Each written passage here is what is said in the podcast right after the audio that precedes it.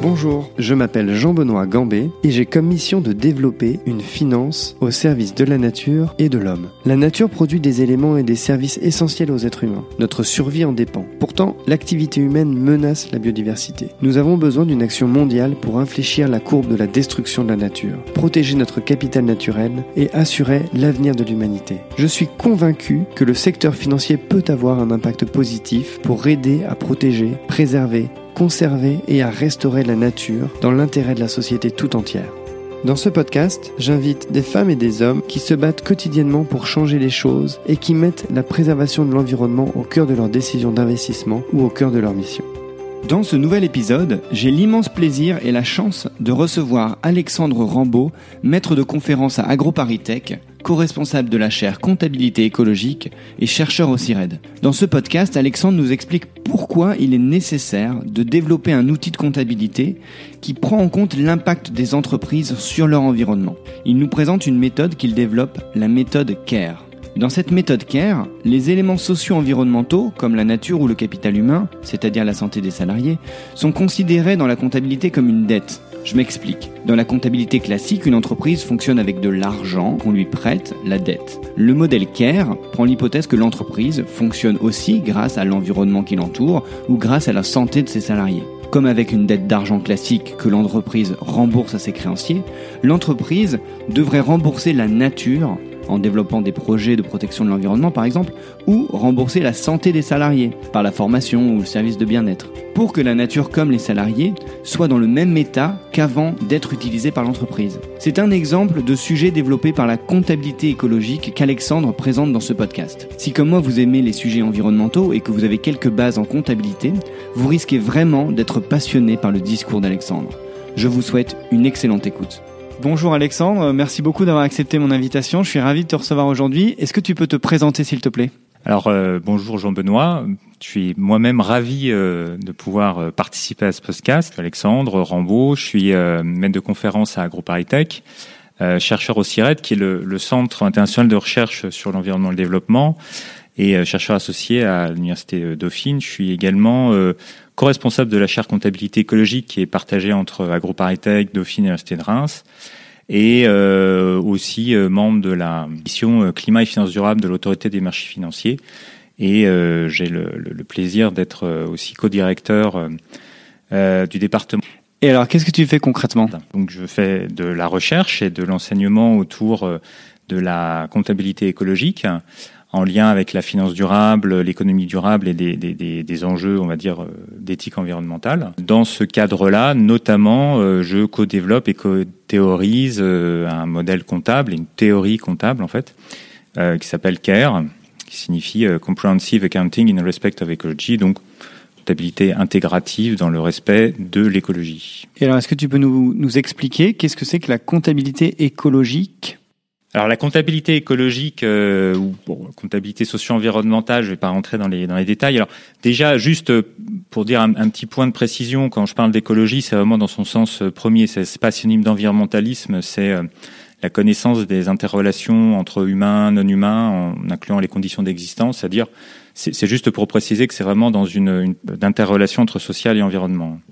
Donc la comptabilité socio-environnementale, elle est née près dans les années 60, fin des années 60 avec une réflexion euh, sur le fait que, ben, à un moment donné, l'économie euh, ne pouvait plus ne pas intégrer les enjeux socio-environnementaux. Il y a eu des répercussions, ben, du coup, sur aussi euh, la comptabilité d'entreprise. Et depuis, on a un certain nombre de, de, réflexions à la fois académiques, institutionnelles, professionnelles sur comment intégrer ces enjeux.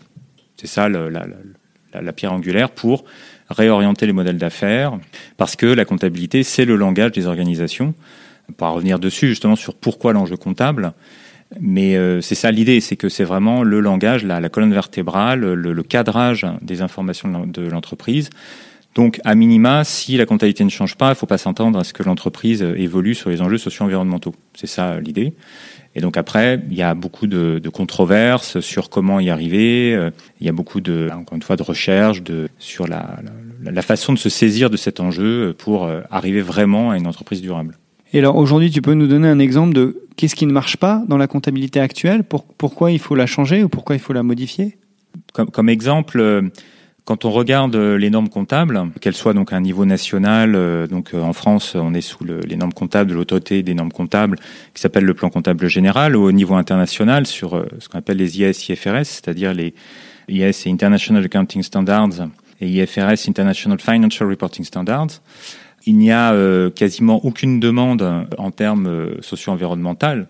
Quand je dis quasiment aucune, c'est vraiment quasiment aucune. Ce qui fait que, à l'heure actuelle, l'entreprise est incapable de décrire sa réalité euh, socio-environnementale. Ce qui se passe, par exemple, en termes de pollution, ça n'apparaît pas dans les comptes. Vous pouvez lire un bilan, un compte de résultat, vous savez pas si une entreprise a pollué ou pas, si elle a eu un impact ou pas sur un écosystème. Euh, dans quelle mesure euh, elle respecte aussi euh, la, la, santé des êtres humains, etc., etc. Tout ça, ça n'apparaît absolument pas dans des bilans et comptes de résultats. Du coup, bon, bah, il est impossible en fait de se faire une, une, idée de la situation complète de l'entreprise.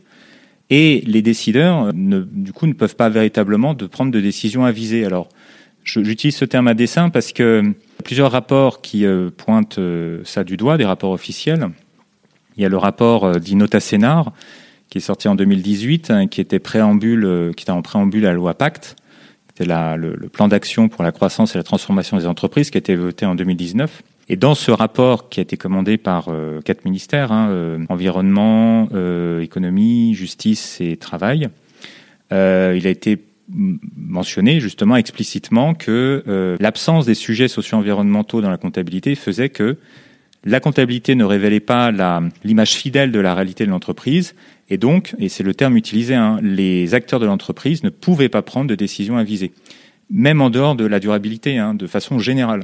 Et on a le même rapport côté européen, qui était rapport de 2018 en préambule au plan d'action européen pour euh, la finance durable, qui est en cours actuellement, et euh, là, même chose, les termes sont euh, clairs, c'est euh, l'intégration des enjeux socio-environnementaux dans la comptabilité est critique, c'est le terme employé.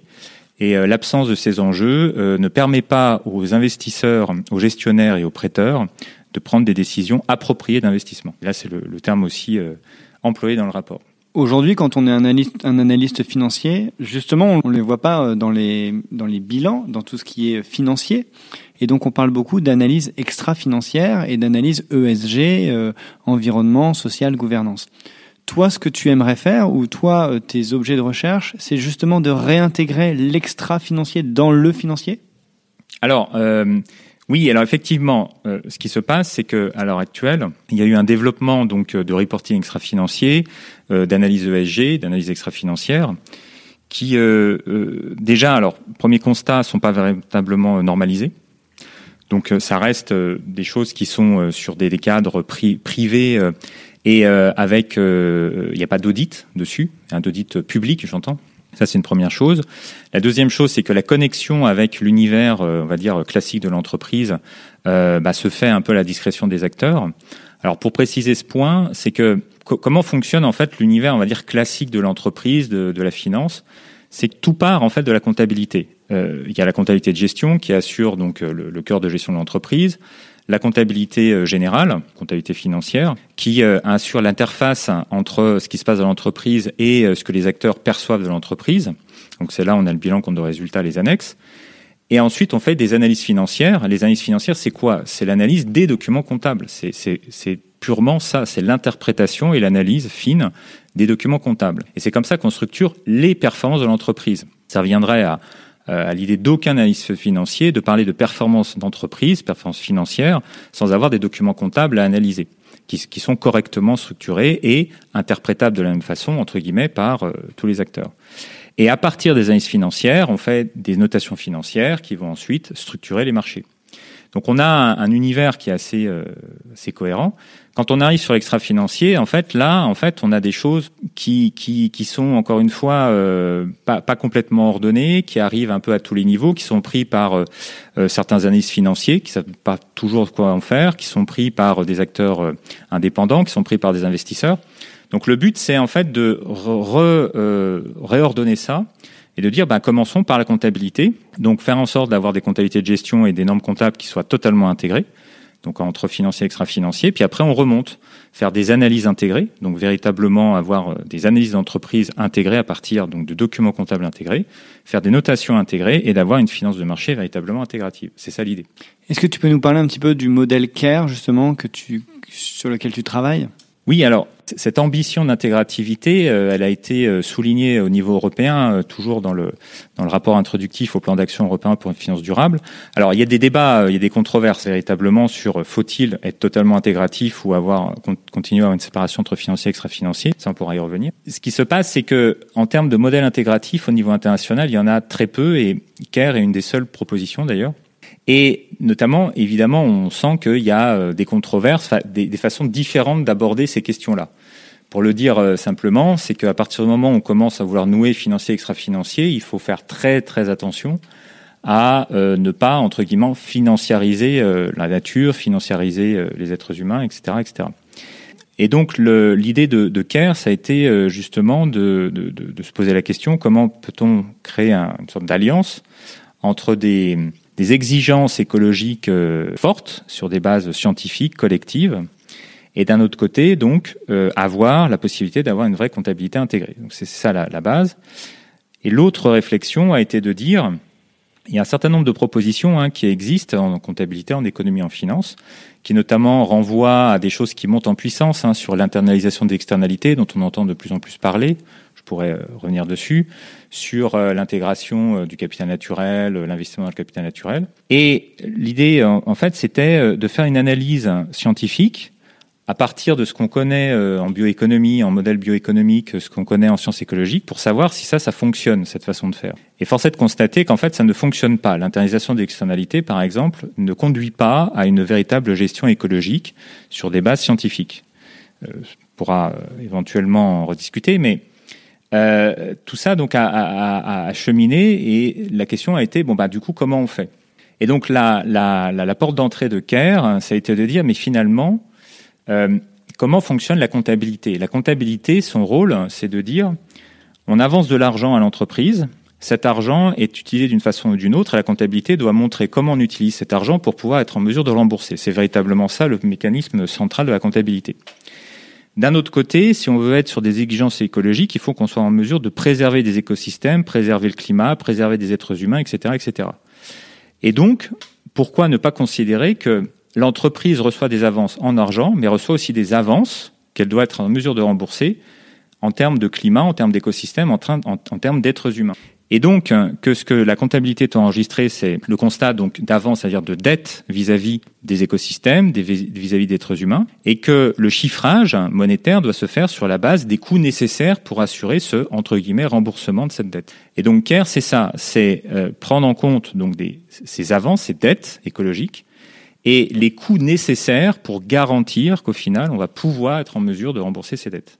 Est-ce que tu peux justement nous donner un petit un, exemple sur qu'est-ce que c'est une dette euh, vis-à-vis de l'humain ou une dette vis-à-vis de la nature? L'idée euh, est de partir euh, du principe donc que si on regarde dans le cas de la nature, la nature n'est pas à aborder d'emblée comme une simple source de productivité et d'utilité pour les êtres humains ou l'entreprise ou les actionnaires, mais de dire l'enjeu écologique fondamental, c'est véritablement préserver un écosystème pour ce qu'il est, en dehors même euh, justement des services qu'il peut fournir, de services euh, écosystémiques.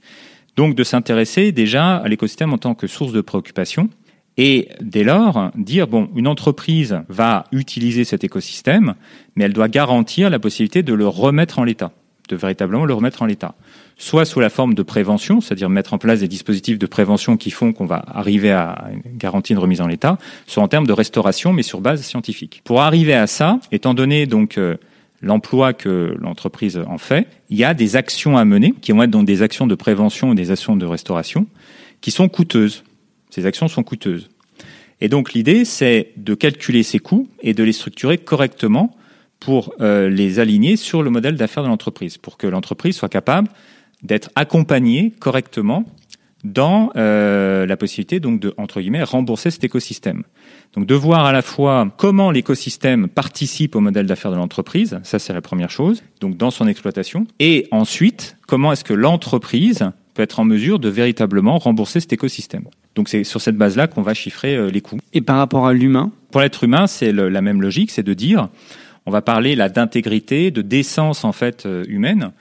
Euh, dire à minima quand un employé est employé dans une entreprise, il, il faudrait qu'il ressorte avec euh, le même niveau d'intégrité, le même niveau de décence en termes de santé physique, de santé euh, psychique, en termes aussi de formation, c'est-à-dire qu'il il faudrait que justement il soit pas dans des emplois qui soient trop déqualifiants. Donc voilà, quelles sont les actions qui permettent de garantir que cet employé va rester à minima, hein, c'est un minimum, va rester dans ce cadre-là? Alors ça renvoie par exemple à des notions telles que le salaire décent, qui est, structuré pour savoir qu'est-ce qu'il faudrait euh, payer à un salarié pour qu'il conserve en fait, une décence de vie, par exemple. Ça rentre dans, le chiffrage de, de, ces coûts. Est-ce qu'il y a des choses que dans le modèle CARE, on ne pourrait pas intégrer sur, des, thématiques que vous aviez euh, peut-être en tête et où on s'est dit, bah non, là, en fait, on ne voit pas de, de façon d'intégrer ça en comptabilité? Non, en fait, à partir du moment où on raisonne comme ça, ce qui se passe, c'est que tous les, toute la, la question est euh, au-delà même du modèle. C'est plutôt un nouveau langage, une autre façon de, de, de, de comprendre le monde. Et, et, de parler euh, du monde au niveau de l'entreprise, et donc de dire finalement d'emblée, quand, quand j'emploie en tant qu'entreprise quelque chose, il faut que je me pose la question est-ce que cette chose est une source de préoccupation? Est-ce que il y a euh, un enjeu derrière, euh, donc écologique, qui fait que cette chose-là, attention, il faut peut-être que je la rembourse, et donc de savoir comment cette chose participe à un modèle d'affaires et comment je peux être en mesure de la rembourser. Donc ça peut être étendu à toute chose. Après, la question, c'est de savoir justement, et c'est ça tout le travail aussi derrière CARE, est-ce que on est en mesure véritablement de rembourser cette chose? Et donc là, il y a, une vraie réflexion. Et si on est en mesure de rembourser cette chose, comment est-ce qu'on accompagne correctement l'entreprise? À partir de là, tout est intégrable. Quand tu présentes ce modèle CARE euh, aux entreprises ou aux politiques, euh, quelle est leur quelle, est, quelle est leur réaction? Est-ce que euh, est-ce qu'il n'y a pas un, un, pushback qui peut se faire assez naturellement, qui est qui est de dire non mais euh, c'est impossible, ça va coûter beaucoup trop cher si on doit commencer à rembourser la dette vis-à-vis de la nature ou vis-à-vis des des êtres humains qui sont malades à cause de leur travail ou que sais-je? Alors en fait, il y a effectivement plusieurs types de réactions et à plusieurs niveaux, on va dire ça, comme ça. C'est que effectivement, il peut y avoir un, premier effet, se dire euh, effectivement, ça va être très très délicat, ça va être très dur, on va dire ça comme ça. Mais c'est pas forcément en fait la réaction la plus directe et la plus euh, courante. Dans le lot des réactions, il y a déjà le fait que ça permet de, de, de mettre en mots des choses qui sont parfois pressenties par les acteurs. C'est-à-dire que le, la question de la dette climatique, par exemple, comme on parle beaucoup du climat, c'est quelque chose qui monte aussi un peu en puissance dans les réflexions. Et donc, de, de dire, bah voilà, en fait, la question de la soutenabilité, on peut la réinterpréter dans un langage qui est compréhensible par l'entreprise, qui est de dire, en fait, une partie des profits qui ont été faits ou qu'on considère faits dans l'économie ne sont pas des profits, sont des dettes dissimulées. Et donc en fait, toute la soutenabilité, c'est juste un problème de dettes dissimulées. C'est-à-dire que là, on a vu des profits, en fait, c'est des dettes. Alors ça, c'est quelque chose que les acteurs arrivent à, à, à comprendre, en fait. Et du coup, ça, ça donne une autre euh, dimension à la question de la durabilité. Et on a beaucoup d'acteurs, après, qui nous témoignent qu'ils n'arrivent plus à réfléchir autrement. C'est-à-dire que du coup, la durabilité est devenue synonyme de ah il y a peut-être une partie de mon profit qui n'est pas vraiment un profit, c'est une dette, il faut que je fasse attention. L'autre chose, c'est que ça permet à des acteurs de l'entreprise de recomprendre leur travail dans la continuité de ce qu'ils font, mais avec un autre sens. On a beaucoup de, témoignages de contrôleurs de gestion, notamment, ou de directeurs financiers, qui sont très intéressés parce qu'ils sentent un décalage entre ce qu'ils font et ce qu'ils devraient faire, et que du coup, ça permet d'assurer une continuité dans leur conception du calcul du chiffre, de leur de leur vision du métier et d'un autre côté de l'aligner sur des enjeux écologiques.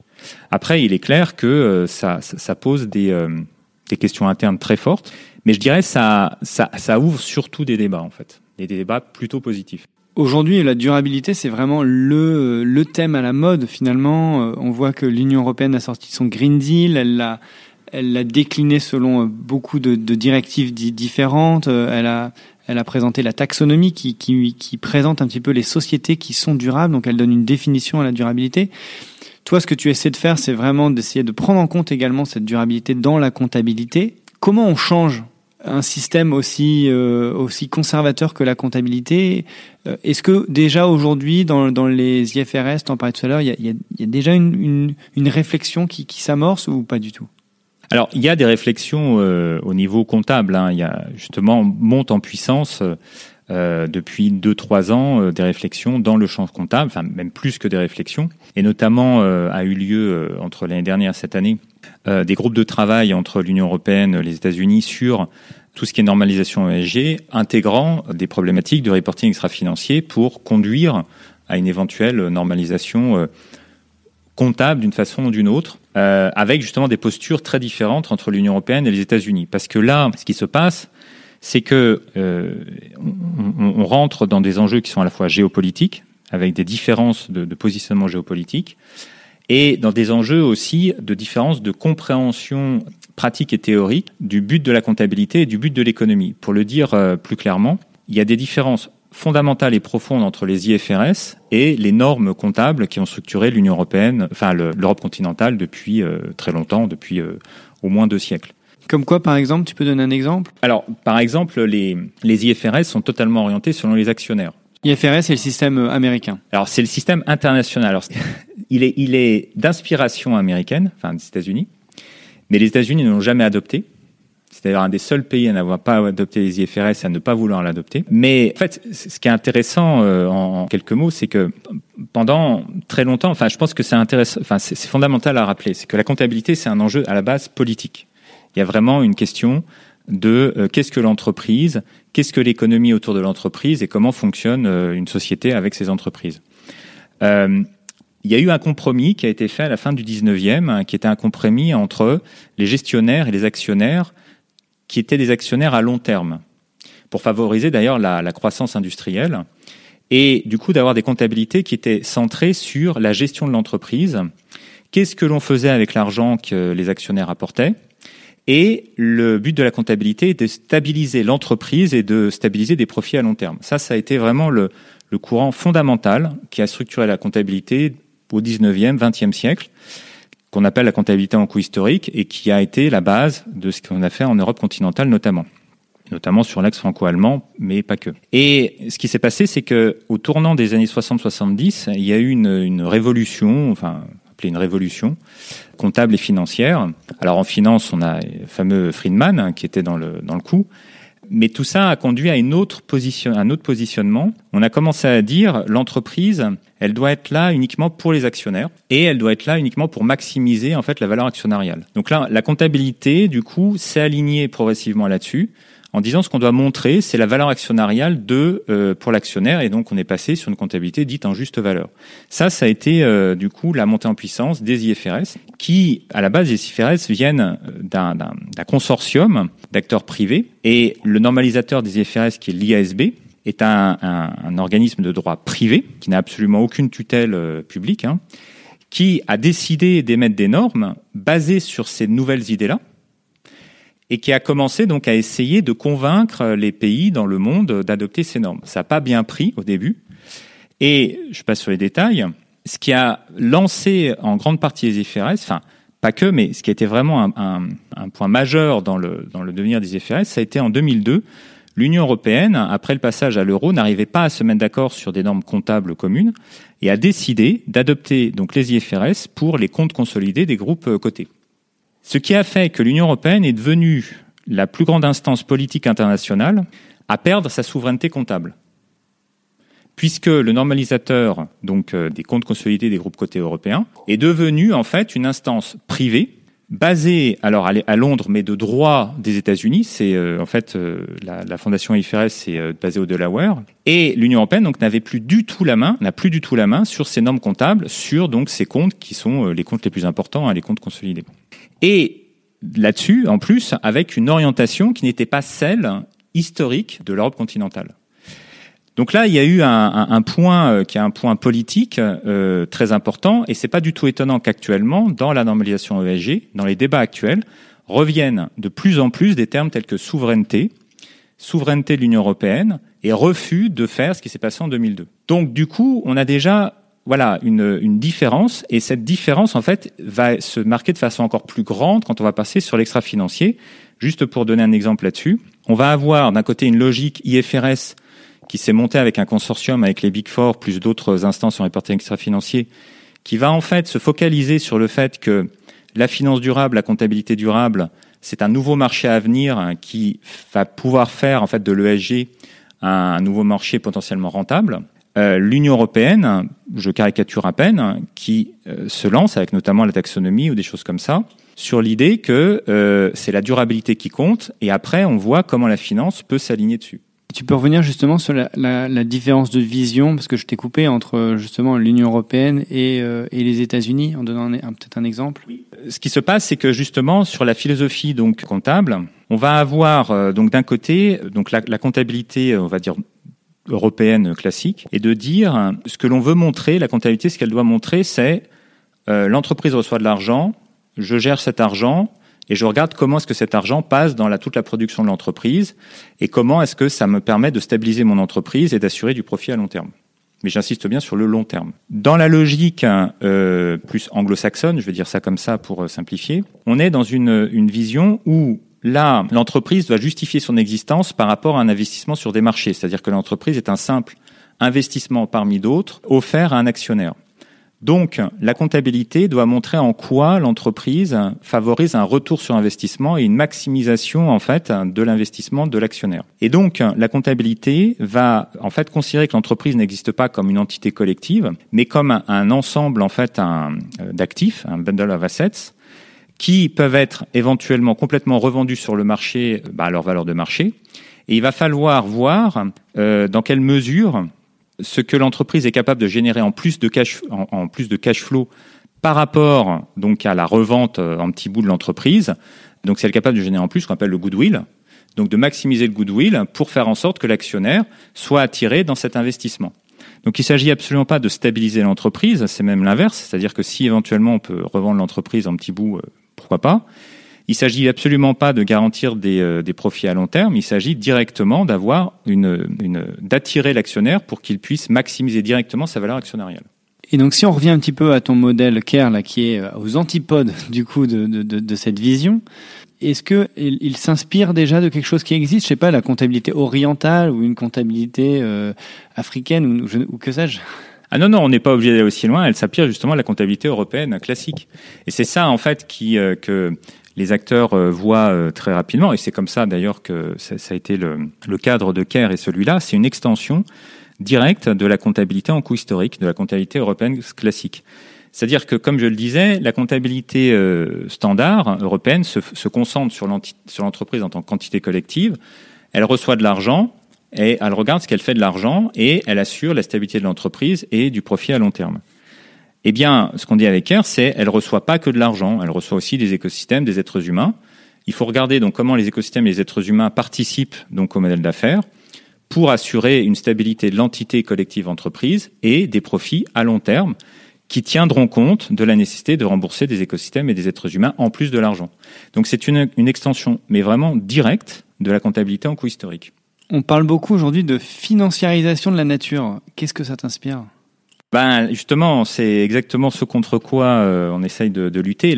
La, financiarisation de, la nature, c'est euh, cette idée que la nature pourrait être appréhendée comme uniquement une source de productivité et euh, d'accroissement de, la valeur, alors dans le cas de l'entreprise, de la valeur actionnariale. Et justement, l'idée derrière parlait du modèle, alors je veux dire anglo-saxon, il faudrait faire plus, plus, si on veut être précis, modèle en fait néoclassique, d'économie dit néoclassique justement la révolution des années 60-70 s'appelait la révolution néoclassique en finance, c'est cette idée que pour expliquer euh, le goodwill, le goodwill interne, c'est-à-dire l'écart entre la valeur de marché des actifs euh, identifiables et ce que l'entreprise est capable de générer en termes de cash flow, il y a eu toute une réflexion en se disant ben, d'où vient cet écart?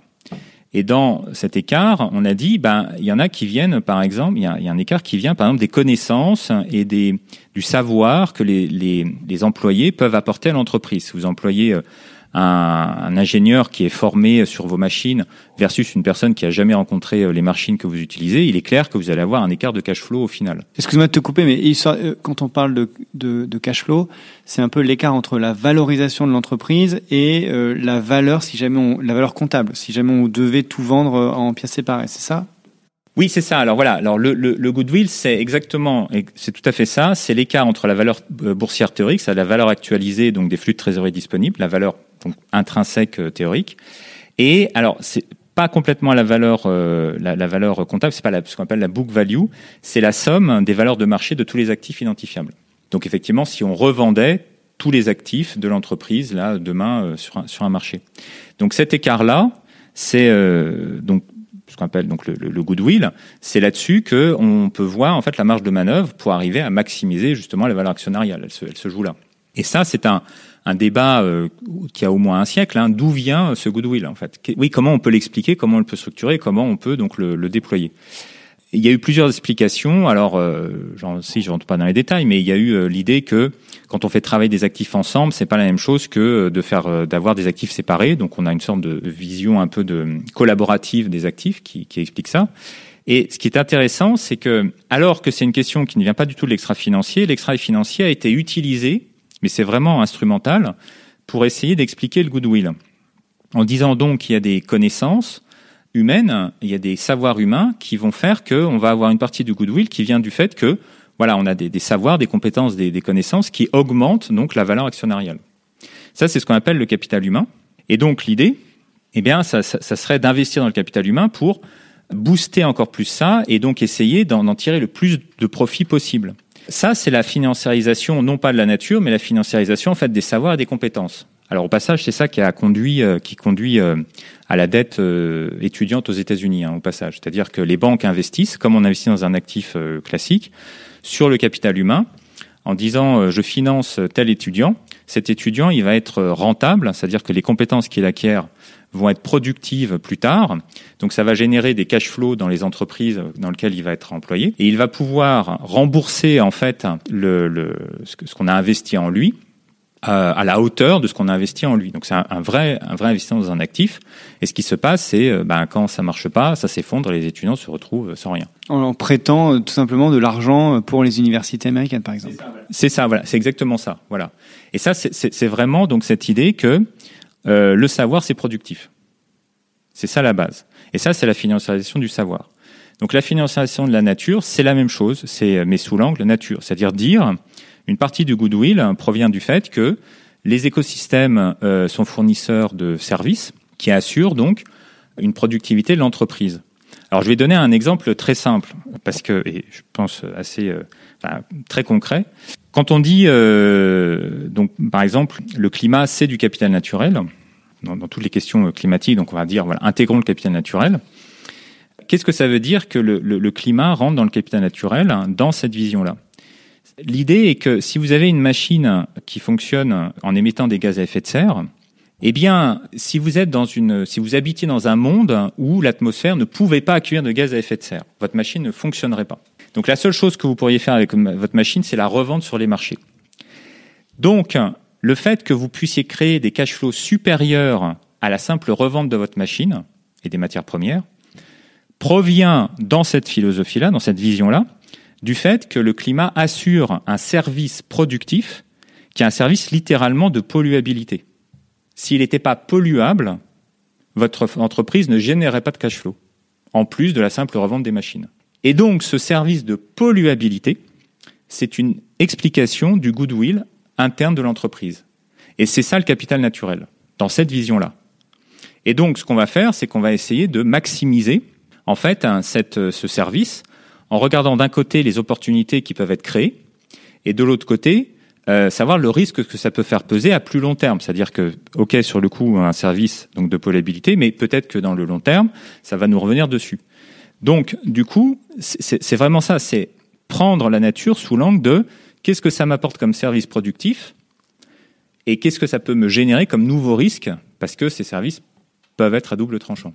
Ta définition est euh, un peu consternante finalement, euh, parce qu'on voit beaucoup justement aujourd'hui euh, dans la finance le fait d'investir dans le capital naturel, comme quoi c'est une bonne chose d'investir dans la nature.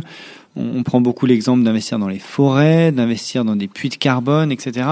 Est-ce que est-ce qu'il n'y a pas justement, euh, est-ce qu'on peut pas retourner cette définition à, je sais pas, à un moment donné justement pour voir que si on investit dans la nature, alors il va y avoir des effets bénéfiques justement sur la sur la, la société ou sur l'entreprise? En fait, tout le problème est justement que si on prend les choses par le biais de la nature fournit des services euh, qui sont rentables, productifs, utiles, et on va euh, mettre des investissements pour booster ça ou contrer des risques, et on va faire en fait des analyses coûts-bénéfices comme on fait des analyses coûts-bénéfices euh, pour un investissement classique, c'est-à-dire on, on, estime donc les cash flows futurs sur des modèles à très long terme, et donc on regarde la valeur actualisée et on essaye d'avoir donc un scénario d'investissement qui maximise la valeur actualisée de des, des, des scénarios possibles de cash flow. Ça, ça c'est la base de du raisonnement en investissement justement sur base de maximisation de la valeur actionnariale. Donc si on étend ça justement à l'environnement et qu'on dit donc je fais des choix d'investissement, justement j'investis dans la nature, j'investis dans le capital humain en me disant sur euh, des modèles même à long terme, hein, je vais générer tel et tel cash flow, j'actualise, je regarde, bah tiens en faisant ça euh, j'augmente mes cash flows, j'augmente ma valeur actualisée, donc c'est bon, j'investis ici, ou alors non c'est pas bon, je désinvestis. Si on raisonne comme ça, en fait, et c'est là où j'insistais sur euh, le fait d'avoir recours à des modèles bioéconomiques et de ne pas raisonner en silo, en fait, on a des modèles depuis les années 70 hein, qui montrent la gestion environnementale qui en découle n'est pas conforme à une gestion écologique. Pour le dire de façon encore plus précise, en faisant ça, on a euh, donc là encore, je pense par exemple à un modèle qui a été euh, documenté en 73 dans un papier qui a été publié dans Science par un, grand monsieur, euh, un, grand économiste de la gestion des ressources halieutiques hein, sur les, pêcheries, qui euh, démontre que quand on fait une gestion des baleines sur base d'analyse coût-bénéfice sur des modèles en plus en cash flow à l'infini, eh bien, euh, ça conduit à l'extinction des baleines. Pourquoi? Alors la raison, on va dire, euh, sans rentrer dans les détails, c'est parce que la vitesse de reproduction des baleines est inférieure en fait au taux d'actualisation. Alors, ce qui se passe, c'est que du coup, pour que si, euh, c'est-à-dire que les baleines ne battent pas le marché. Donc il faut les tuer tout de suite pour qu'il y ait justement un retour, une rentabilité plus élevée. Ouais, c'est un peu ça l'idée. Et donc, ce qu'il faudrait éventuellement, on pourrait dire oui, mais on pourrait contourner ça en faisant des taux d'actualisation et donc, par exemple, des, coûts moyens pondérés du capital qui sont évolutifs. Mais ça veut dire qu'ils soient évolutifs en fonction de la dynamique de chaque population et de chaque écosystème utilisé. Et donc, euh, du coup, euh, premièrement, la notion de coût moyen pondéré du capital tombe. Enfin, ça n'existe plus, puisqu'il n'y a pas un coût moyen du pondéré du capital. Il faudrait donc des taux d'actualisation qui soient uniquement basés sur euh, les, la dynamique des, des, des, écosystèmes qui sont utilisés par les entreprises et en changeant à chaque écosystème. Donc, c'est un truc, c'est même plus, plus qu'une usine à gaz. C'est En plus, c'est même incalculable. Donc ça veut dire que ce type de modèle en fait ne fonctionne pas. Et ça, ça on ne peut le voir que si justement on fait une analyse qui permette de croiser des résultats en bioéconomie, en sciences écologiques, ce qui n'est quasiment jamais fait malheureusement. Et donc l'idée c'est de retourner le problème en disant mais en fait fondamentalement soit on veut garder des écosystèmes, soit on veut pas. Si on veut garder des écosystèmes, bah, prenons ça comme axiome de base. Enfin, je veux dire, il y a un moment donné, on a signé des accords de Paris, c'est dire il faut qu'on soit dans une trajectoire de degrés quelque part, il n'y a pas à pinailler. C'est soit on est dans la trajectoire, soit on n'y est pas. Donc on le prend comme base et après on regarde comment l'économie se redéfinit par rapport à ça. On fait pas l'inverse. Et si on prend ça comme base, à partir de là, il faut donc se dire, ben, et c'est la logique de Kerr, c'est-à-dire que c'est ça, on rentre dans la logique de Kerr, c'est de dire, le climat devient donc une dette, c'est une avance faite à l'entreprise qui va être en mesure, il va falloir être en mesure de rembourser. Et donc, au lieu de se dire le climat est productif et on essaye de jouer sur la productivité et d'avoir des analyses coûts-bénéfices et que par miracle, au final, on arrive à aligner une gestion euh, sur euh, analyse coût-bénéfice et une gestion euh, écologique, ce qui ne marche pas. Se dire, on prend une gestion écologique et on regarde les coûts nécessaires pour y arriver et on accompagne les entreprises pour qu'elles évoluent, pour que leur modèle d'affaires évolue et, que la finance permette justement d'être correctement orientée dans cette dans cette voie-là. Donc si je résume ce que tu viens de dire, ou en tout cas ce que je, ce que j'ai compris, il ne faut pas que la nature soit un actif, mais il faut que la nature passe au passif c'est-à-dire qu'il faut finalement qu'on rembourse la dette, qu'on qu repaie un petit peu ce que la nature a permis de faire. Aujourd'hui, comment on peut mettre ça en place? Ça me fait penser un petit peu au marché du carbone, peut-être, avec des espèces de crédits carbone sur lesquels on j'ai pollué, donc finalement j'ai une dette et donc je dois acheter des crédits, je dois acheter des crédits carbone. Est-ce que finalement ça, ça passe, ça peut marcher sur des subventions que je donne, par exemple, je je donne à des associations qui, qui vont euh, régénérer la nature Alors, euh, le marché carbone, par exemple, justement, euh, là, c'est vraiment considérer le climat comme un actif. C'est-à-dire que le marché, il est là pour essayer de donner un prix c'est vraiment du pricing, et que toute l'économie, en fait, se base sur une analyse coût-bénéfice pour pouvoir réorienter l'économie. C'est-à-dire que c'est le signal prix qui dit on va orienter d'une certaine façon, et par miracle, ça va bien se comporter à la fin. On, sait que ça ne, que ça ne marche pas. Alors là, pour le coup, euh, en plus, on a des effets euh, Euh, alors hormis euh, tout ce qui est effet rebond, on a aussi ce qu'on appelle l'effet crowding out. On a, on a, on a plein d'effets en fait psychologiques qui font que ça marche pas. Tu peux justement nous parler un petit peu de ce marché carbone ou comment toi tu comment toi tu l'appréhendes dans, un, dans ton système de comptabilité? Alors, ce qui se passe, c'est que le, le, le, marché carbone, il est là pour bah, justement typiquement internaliser des externalités. C'est quoi une externalité? Si, si je continue justement cette, ce raisonnement sur la nature est productive et euh, ce que l'on veut faire, c'est montrer en quoi le, la nature génère donc des nouveaux risques et de nouvelles opportunités pour euh, l'entreprise et après on fait des analyses en, en coût-bénéfice sur des modèles, y compris à long terme. Enfin, quand je dis euh, à long terme, c'est potentiellement à, à l'infini en, raisonnant en, théorique. Euh, ce qui se passe, c'est que la nature euh, génère aussi des défaillances de marché parce que s'il y a une entreprise qui génère des gaz à effet de serre, donc qui pollue l'atmosphère, et donc qui euh, participe au changement climatique. Ce changement climatique peut affecter le bien-être hein, d'autres êtres humains et le, fait que les autres humains soient affectés n'est pas compensé par l'entreprise donc qui émet ces gaz à effet de serre. Du coup, ça veut dire que le marché n'intègre pas une certaine relation entre le pollueur et euh, le pollué. Donc ça, on dit que le marché n'est pas complet. C'est-à-dire que le marché n'intègre pas toutes les relations. Dans ce cas-là, c'est là où on parle d'une externalité. J'insiste là-dessus parce qu'une externalité, ça n'a rien à voir avec un impact sur l'environnement. Une externalité, c'est le constat qu'il y a un agent économique qui perd un peu de son bien-être, qui n'est pas compensé par un marché. Donc le climat, en fait, on s'en moque dans l'externalité. C'est pas le problème. Si tout le monde, en fait, se, entre guillemets, se contrefichait du climat, il n'y aurait pas d'externalité. Je dis ça, c'est pas du tout anodin parce que on a le problème sur les écosystèmes marins où comme la plupart des gens en fait euh, n'ont qu'une idée de ce qu'est un écosystème marin, on peut les polluer comme on veut, ça génère pas d'externalité, par exemple. Donc l'idée, voilà, c'est d'avoir donc une, ce problème d'absence de compensation de la perte de bien-être vers les marchés. Donc la question, c'est de créer un vrai marché ou un marché virtuel qui estimerait combien en fait il faudrait donc dédommager et compenser en fait la perte de bien-être des agents économiques sans avoir réparé le problème de l'impact. Hein. C'est-à-dire que là, je, je dis bien, c'est de la compensation de bien-être. C'est c'est pas un problème d'impact et de, de réparation des dommages causés à l'environnement. Donc c'est ça en fait que fait le marché carbone ou la taxe carbone. La taxe carbone c'est un marché virtuel donc vers quoi le marché virtuel devrait converger et le marché carbone, c'est un marché réel. Mais le but dans tout ça n'est ni de travailler sur l'impact réel, ni d'essayer en fait de dire il y a une préservation qui doit être placée au-dessus de tout et réorienter le modèle d'affaires. C'est encore une fois des problématiques d'analyse coût-bénéfice par compensation de perte de bien-être et on prie pour qu'au final ça converge correctement vers la trajectoire de degré.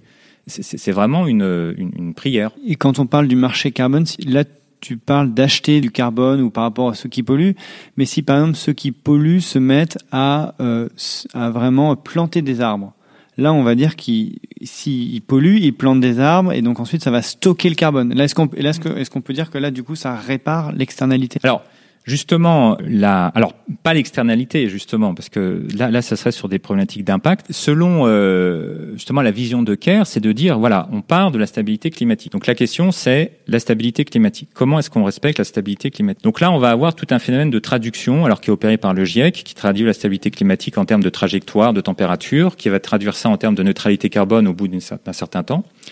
Donc la stabilité climatique actuellement est traduite en trajectoire 2 degrés au niveau planétaire, qui ensuite est traduite en termes de neutralité carbone en 2070, si je ne me trompe pas, ou 75.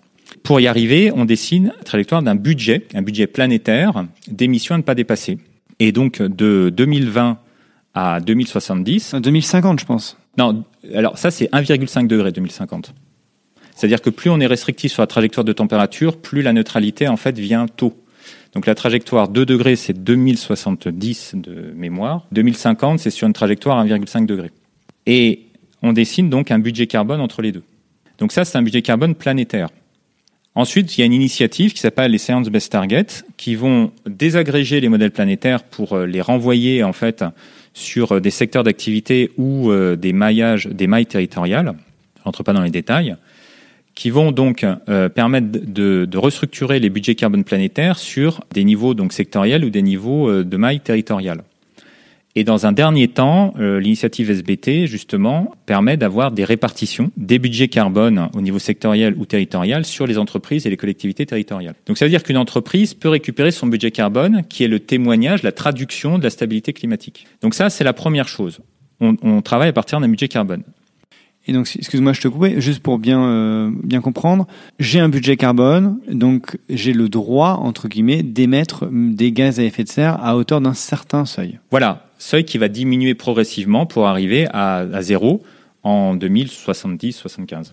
D'accord. Et donc, si jamais je n'atteins pas ce seuil, je peux le revendre à quelqu'un d'autre? Non, alors là, là, là, justement, on n'est pas dans de la revente ou quoi que ce soit. Là, c'est vraiment biophysique, c'est-à-dire que tant qu'on est en dessous du budget. Donc je sais pas, euh, admettons, euh, voilà, on a le droit d'émettre 100 tonnes. Euh, là, vraiment, je dis ça, 100 tonnes sur l'année. Si vous émettez 99 tonnes, vous êtes aligné sur la stabilité climatique. en fait, vous, en fait, littéralement, vous ne générez pas de dette climatique. Si vous passez à 101 tonnes, vous avez une tonne de dette climatique. Donc vous devez une tonne au climat, en fait. C'est ça l'idée. Donc justement, si vous dépassez le budget, l'idée, c'est justement de ne pas aller acheter des crédits ou de faire des choses comme ça. C'est véritablement de savoir comment éliminer cette tonne-là d'un point de vue, et j'insiste, scientifique, crédible. Alors, j'insiste vraiment sur ces termes-là, parce que c'est pas aller planter un arbre. C'est faire en sorte que, effectivement, financer un puits de carbone, mais un puits de carbone qui peut être éventuellement des arbres, mais dont on a une, une validité scientifique pour savoir que, par exemple, l'arbre est en croissance et est capable d'absorber tant de tonnes, premièrement, et deuxièmement, qu'on peut sécuriser sécuriser ce puits de façon à ce que euh, ces émissions ne se remettent pas dans l'atmosphère. Alors juste pour donner un ordre d'idée, et là, euh, dans les discussions, les nombreuses discussions qu'on peut avoir avec les spécialistes, la sécurisation et sur base scientifique pour enlever une tonne de carbone, c'est 1000 euros. C'est 1000 euros la tonne, en moyenne. Donc là, on est très, très, très, très loin du chiffrage des marchés, tout simplement, encore une fois, parce que là, on n'est pas sur un pricing, on est sur un coût d'activité de préservation climatique. C'est pas du tout la même chose. 1000, on est sur 1000 euros. Alors, par rapport au marché, on est autour de 40, 40 euh, euros. 1000 euh, euros parce que ça coûte 1000 euros finalement euh, de planter un arbre ou de, ou de créer un puits de carbone et de le faire grandir et de vérifier qu'il fonctionne, etc. Voilà, qu'il vérifie qu'il fonctionne, qu'il soit sécurisé dans le temps, qu'on puisse être, voilà, qu'on sache que ça, ça a été correctement fait. On arrive bientôt à la fin de, de, l'interview. Moi, j'ai encore deux questions euh, que j'aimerais te poser. C'est la première, c'est sur Care. Est-ce que tu peux nous expliquer un petit peu euh, qui sont qu'est-ce que vous faites? Enfin j'ai vu qu'il y avait beaucoup d'acteurs qui tournaient autour autour de, ça. Tu vas pouvoir les citer et puis nous dire exactement ce que vous essayez de faire et quelle est un petit peu ta, ta vision long terme. Et puis après pour terminer pour les passionnés de la comptabilité j'aimerais bien que tu nous présentes en quelques minutes un petit peu quelle est ta vision de l'historique de la comptabilité entre les premiers hommes qui l'ont mis en place jusqu'à jusqu'à aujourd'hui. Oui alors sur le ce que j'appelle l'écosystème CARE CARE, au-delà même du modèle comptable, c'est vraiment une théorie, on va dire, socio-économique. Et le modèle comptable, c'est un peu la partie immergée de l'iceberg. Tout, le projet, en fait, derrière, est vraiment de, de prendre au sérieux cette idée euh, de dette écologique et de voir ce que ça fait sur l'économie, l'entreprise, etc. Alors derrière, on a des programmes de recherche qui sont notamment fédérés par la chaire comptabilité écologique que je co-dirige, dans lequel on a euh, plusieurs acteurs euh, mécènes tels que LVMH, le groupe Rocher, on a le ministère de l'Environnement, on a euh, la CDC Biodiversité, la CDC Recherche, on a quelques cabinets, on a le Conseil supérieur de l'ordre des experts comptables, donc variété d'acteurs assez intéressants. On a sur les programmes de recherche aussi des partenariats avec d'autres chaires. On a plus de nombreuses thèses hein, euh, qui sont euh, sur le sujet. On a aussi des expérimentations de terrain. Alors on a des cabinets qui se sont positionnés euh, dessus, notamment, euh, le citer le cabinet Compta Durable qui est dessus sur le modèle CARE depuis maintenant huit ans. Et on a d'autres cabinets qui se, qui se positionnent. On, donc là, sur des expérimentations, il y a une expérimentation qui vient de se terminer en région PACA avec le soutien du Haut Commissariat à l'ESS, enfin l'ancien Haut Commissariat à l'ESS et soutien de l'ADEME et de l'Institut National de l'économie circulaire. Les résultats vont être communiqués euh, bientôt dans le cadre du secrétariat d'État à l'ESS d'ailleurs auprès de 10 entreprises hein, qui ont de la, de la TPE jusqu'à la multinationale. Qui ont, qui ont justement mis en place cette comptabilité CARE Mis en place CARE, oui, voilà, tout à fait, oui. Donc 10 entreprises. On travaille avec euh, Fleury Michon, avec Carrefour. Euh, il y a eu des expérimentations avec GRDF. Donc on commence à avoir un panel d'entreprises assez intéressant et important, à avec une application à 10 divers degrés. On a monté là euh, très dernièrement euh, le CERCES qui va être lancé officiellement d'ailleurs en avril. Euh, qui est le cercle des comptables environnementaux et sociaux, qui va là fédérer autour donc de, la vision de ces idées derrière la dette écologique et en particulier CARE et les acteurs la professionnels, institutionnels, ONG qui sont intéressés. Et le, le CERCES accueille le centre de développement méthodologique de CARE que je, dirige et euh, qui, dont le but est de finaliser vraiment des guides méthodologiques avec des possibilités d'application, de formation. Donc tout ça est, est, en cours et va arriver très rapidement.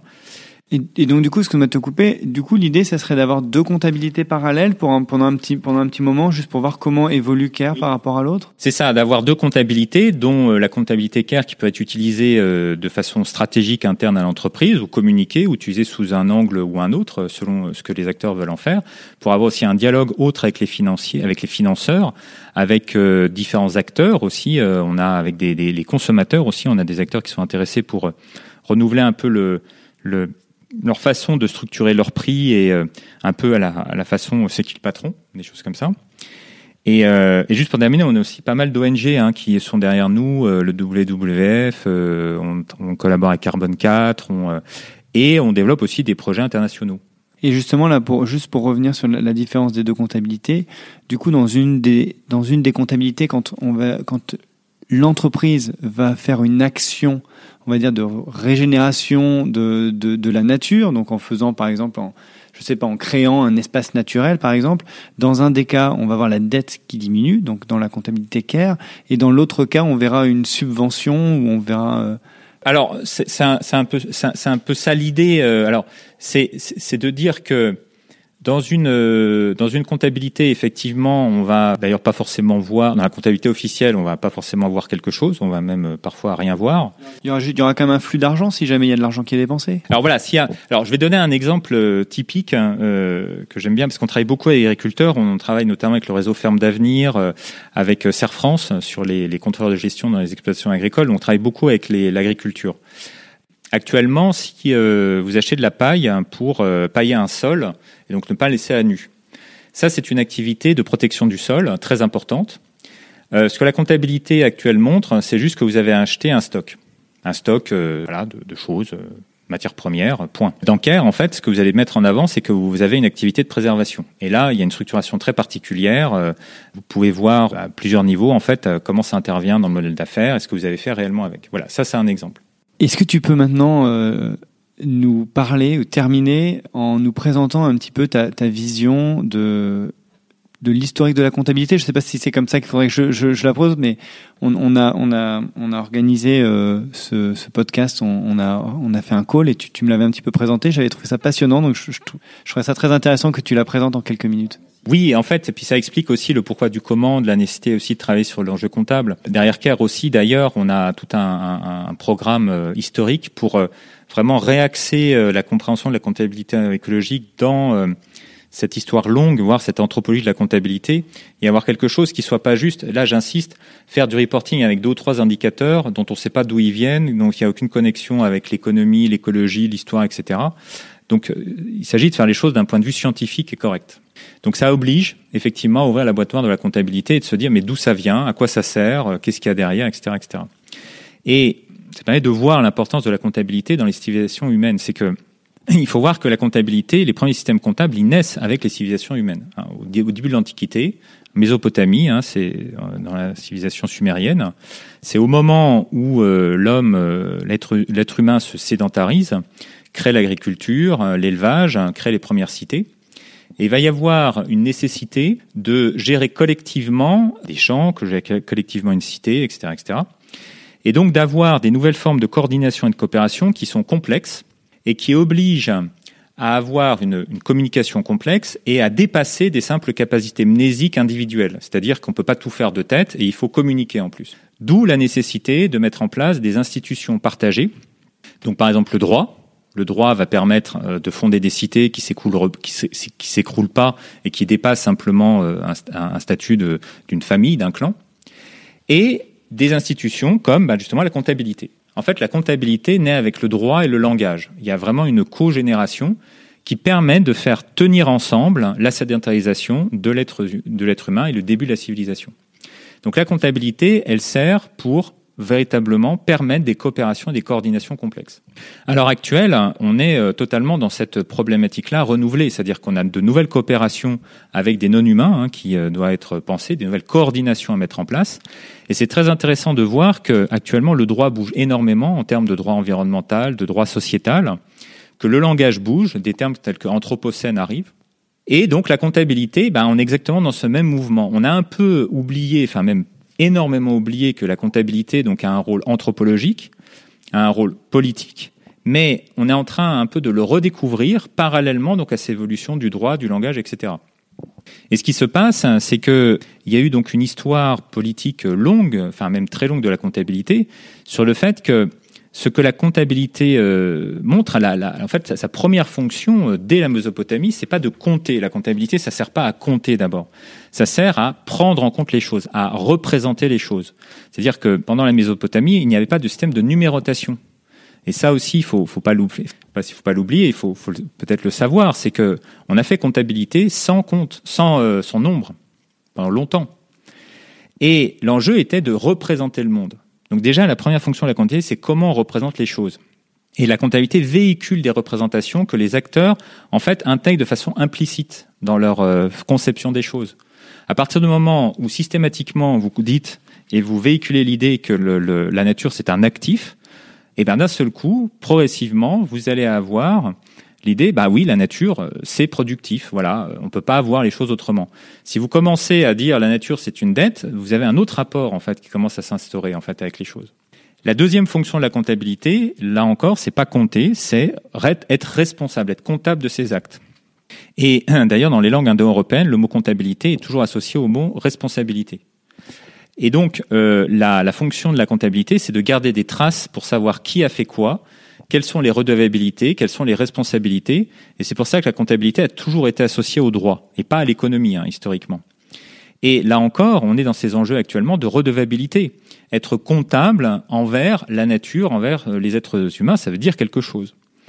Et c'est après qu'on arrive sur des enjeux de, de, compter les choses, mais euh, compter les choses, c'est rendre les choses commensurables. Et pourquoi on doit les rendre commensurables? C'est comment des objets hétéroclites peuvent être mis ensemble pour arriver à les piloter correctement. Mais donc ça, ça impose de savoir pourquoi on le fait et de comprendre que le chiffre n'est jamais objectif. Il est toujours une donnée, un construit, et il faut savoir comment il a été posé.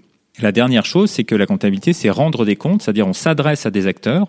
C'est pas du tout anodin de s'adresser plus à un actionnaire, plus à un gestionnaire, par exemple et pour donner un, exemple, un parallèle, c'est euh, si euh, vous avez une assemblée, par exemple, dans l'Union européenne, si tous les textes qui étaient communiqués, communiqués étaient exclusivement rédigés, euh, par exemple, en polonais, il ne faut pas s'attendre à ce que la majorité des participants comprennent ce qui se passe. Et c'est exactement ce qui se passe aussi en comptabilité. Vous rédigez une comptabilité qui est adressée exclusivement aux actionnaires, par exemple, selon les IFRS. Il ne faut pas s'attendre à ce que véritablement les autres acteurs arrivent à comprendre en fait ce qui est en train de se passer. Merci beaucoup Alexandre euh, d'avoir accepté mon invitation et puis euh, d'avoir répondu à toutes mes questions. À bientôt. Ben, merci beaucoup pour cette invitation et c'était avec grand grand plaisir.